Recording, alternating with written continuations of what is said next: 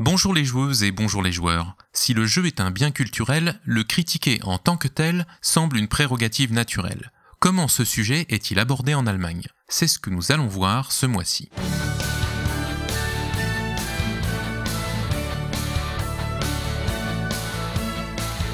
Joueurs d'ailleurs. Brettspielkritik, ou la critique de jeux de société en allemand, c'était l'objet de deux journées organisées en juin dernier à Hambourg par l'association Spiel des Jahres. Ah, ça faisait longtemps que je ne vous en avais pas parlé. Un événement qui s'était produit déjà une fois en 1992, soit avant l'invention du World Wide Web. Autant vous dire que le paysage médiatique et ludique a bien changé depuis. Pour ses 40 ans, le Spiel des Jahres avait donc convié journalistes, blogueurs, podcasteurs, youtubeurs à venir débattre et discuter du sujet de la critique dans le milieu du jeu de société. Si je n'ai pu assister moi-même à cette réunion, j'ai par contre lu avec attention les comptes rendus et vu quelques-unes des vidéos qui en ont été faites. Même si ce contenu est disponible sur le net, vous aurez les liens dans le billet, j'ai pensé que la majorité d'entre vous n'étant pas germanophones, je pouvais tenter de vous résumer moi-même la chose dans cette chronique. Mais avant de plonger dans le vif du sujet, petit aparté sur l'état de la critique de jeu en Allemagne, ou en tout cas des médias où on peut la trouver. Il y a bien sûr, tout comme en France, une quantité non négligeable de blogs, podcasts et autres chaînes YouTube dédiées aux jeux de société. En faire l'inventaire serait fastidieux et pas forcément intéressant. Mais pour résumer en une phrase, je dirais que le contenu que ces médias proposent ressemble très fortement à ce que l'on peut trouver dans le milieu francophone. Peut-être le nombre de ces médias spécialisés est-il plus important qu'en France, mais là ce n'est qu'une vague impression que je serais bien en peine de confirmer par des chiffres. Il y a aussi quelques magazines spécialisés dans le jeu de société. Je peux citer Fairplay,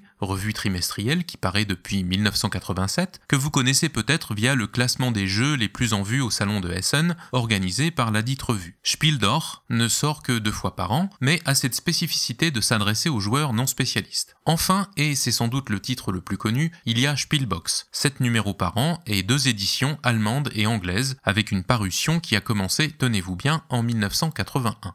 Enfin, je veux citer la presse généraliste et notamment un certain nombre de journaux régionaux dans lesquels des journalistes consacrent régulièrement des articles à la présentation de jeux de société. C'est quelque chose qui, je crois, n'existe pas en France, du moins pas à cette échelle et avec la même régularité. Plusieurs de ces journalistes, dont certains donnent aussi parfois dans la critique littéraire, musicale ou cinématographique, étaient présents lors de ce week-end de juin 2019. Je rappelle au passage qu'avant l'ère d'Internet, il était indispensable de tenir dans un journal une telle colonne dédiée aux jeux de société pour pouvoir faire partie du jury du Spiel des Jahres. Mais venons-en donc au programme de ces journées de la critique de jeu pour lesquelles une soixantaine de participants s'étaient déplacés. Six ateliers étaient organisés en parallèle le samedi matin, des exercices pratiques étaient ensuite proposés dans l'après-midi, que ce soit à propos de la critique audio, en réalisant un mini-podcast, ou vidéo, avec des conseils aussi bien techniques que sur le contenu, ou bien on pouvait aussi s'adonner à l'exercice de la critique écrite sous l'égide de plusieurs journalistes qui assuraient l'animation de ces ateliers. Je veux revenir sur ces ateliers aux thèmes variés et vous livrer une sorte de synthèse pour chacun d'entre eux.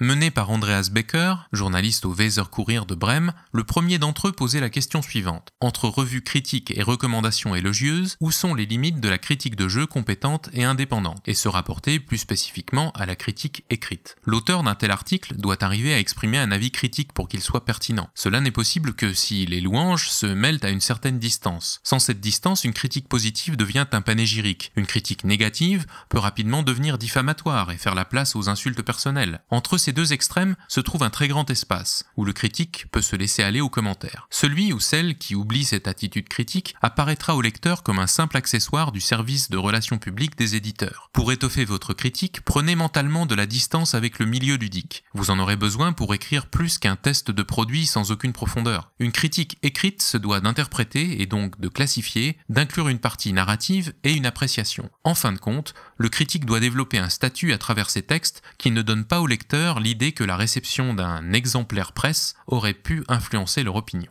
Le deuxième atelier se demandait ce que peut nous apprendre la critique théâtrale, cinématographique et littéraire, et était justement animé par un journaliste culturel, en la personne de Stefan Gaulisch, qui officie dans le journal Neue Presse de Hanovre, et qui, quand il n'écrit pas au sujet d'une pièce de théâtre, d'un concert ou d'une exposition, présente aussi des jeux dans son journal, et ce environ cinq fois par mois. Les discussions dans cet atelier ont été résumées à partir de l'aphorisme suivant. Le goût n'est pas subjectif. Les jugements personnels sont basés sur l'expertise, les connaissances et l'expérience. Cela devrait valoir pour toute forme de critique culturelle. Dans ce contexte, les informations brutes sur les produits critiqués ne sont en aucun cas distinctives, et pourtant c'est ce qui semble devenir de plus en plus important dans le paysage médiatique. C'est pourquoi un critique doit affiner son propre profil, raconter des histoires extraordinaires pour des jeux extraordinaires, plus d'émotions et moins de règles. Le cas échéant, on doit tenir compte de la réalité. Pour ce faire, l'auteur de la critique doit quitter sa zone de confort et ne pas se résoudre à utiliser les mêmes mécanismes encore et encore lors de la composition de son texte. Au final,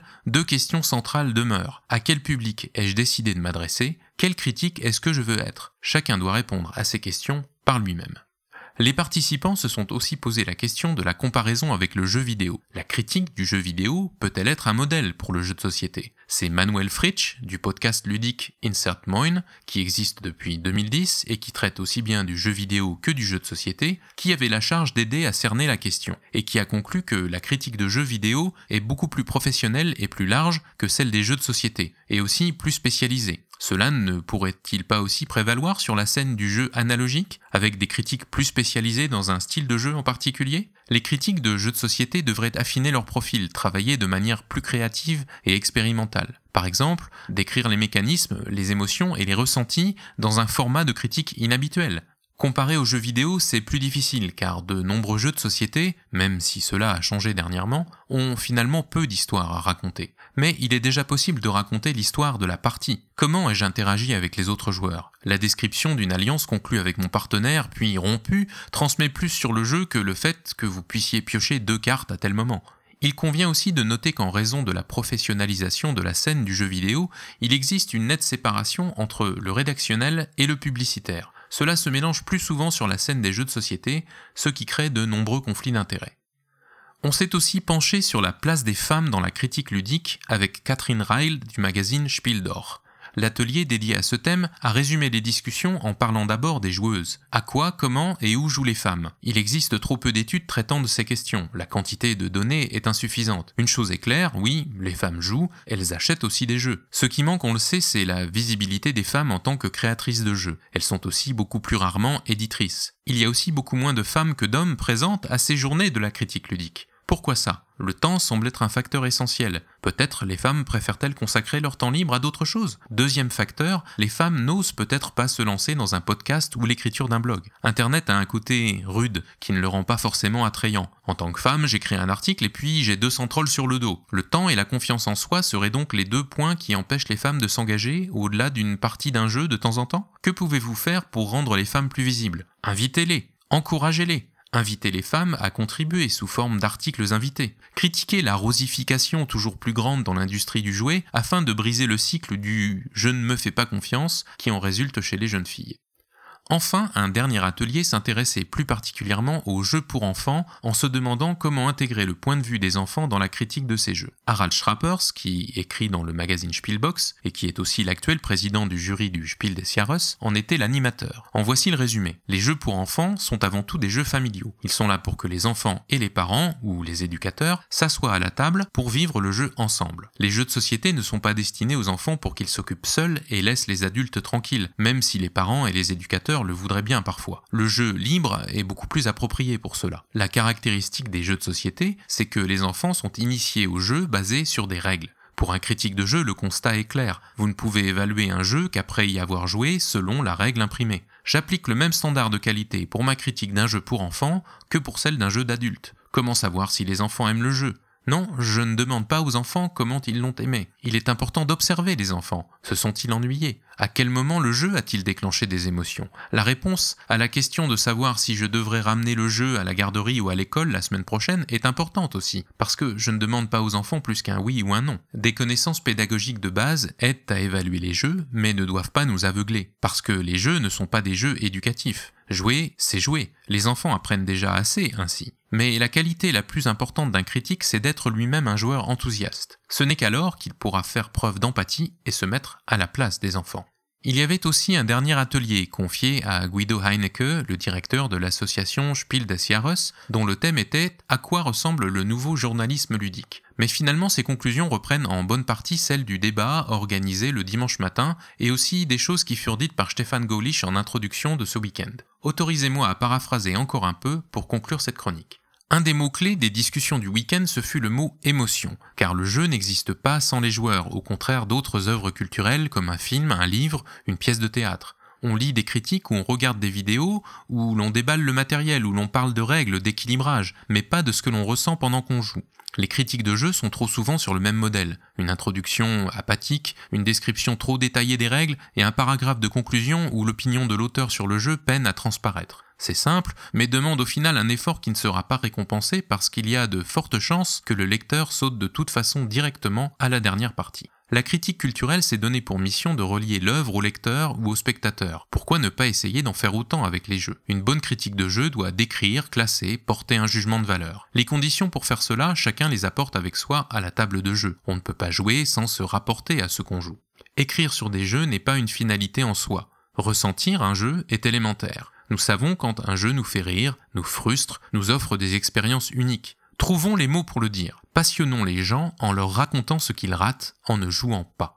Du travail, du feeling, du style, mais de la fierté aussi. Combien de fois nous limitons-nous dans nos critiques, en mode excusez-moi Combien de fois nous décrivons-nous nous-mêmes comme des geeks, des fans? Soyons fiers de ce que nous faisons. Nous pouvons faire preuve de confiance en nous, car nous défendons quelque chose qui fait plaisir aux gens. Nous défendons une chose qui rassemble les gens.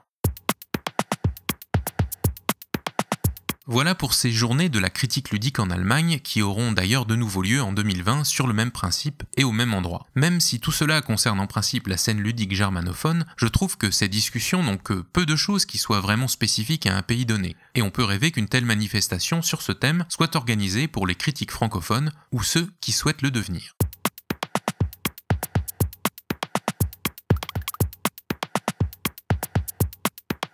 Le mot du jour, c'est en fait deux mots qui se traduisent de la même manière en français, dit critique et dit recension, et qui veulent dire évidemment tous les deux la critique. A bientôt pour continuer à parler de la planète ludique, et d'ici là, cela va sans dire, spielt gut et jouez bien.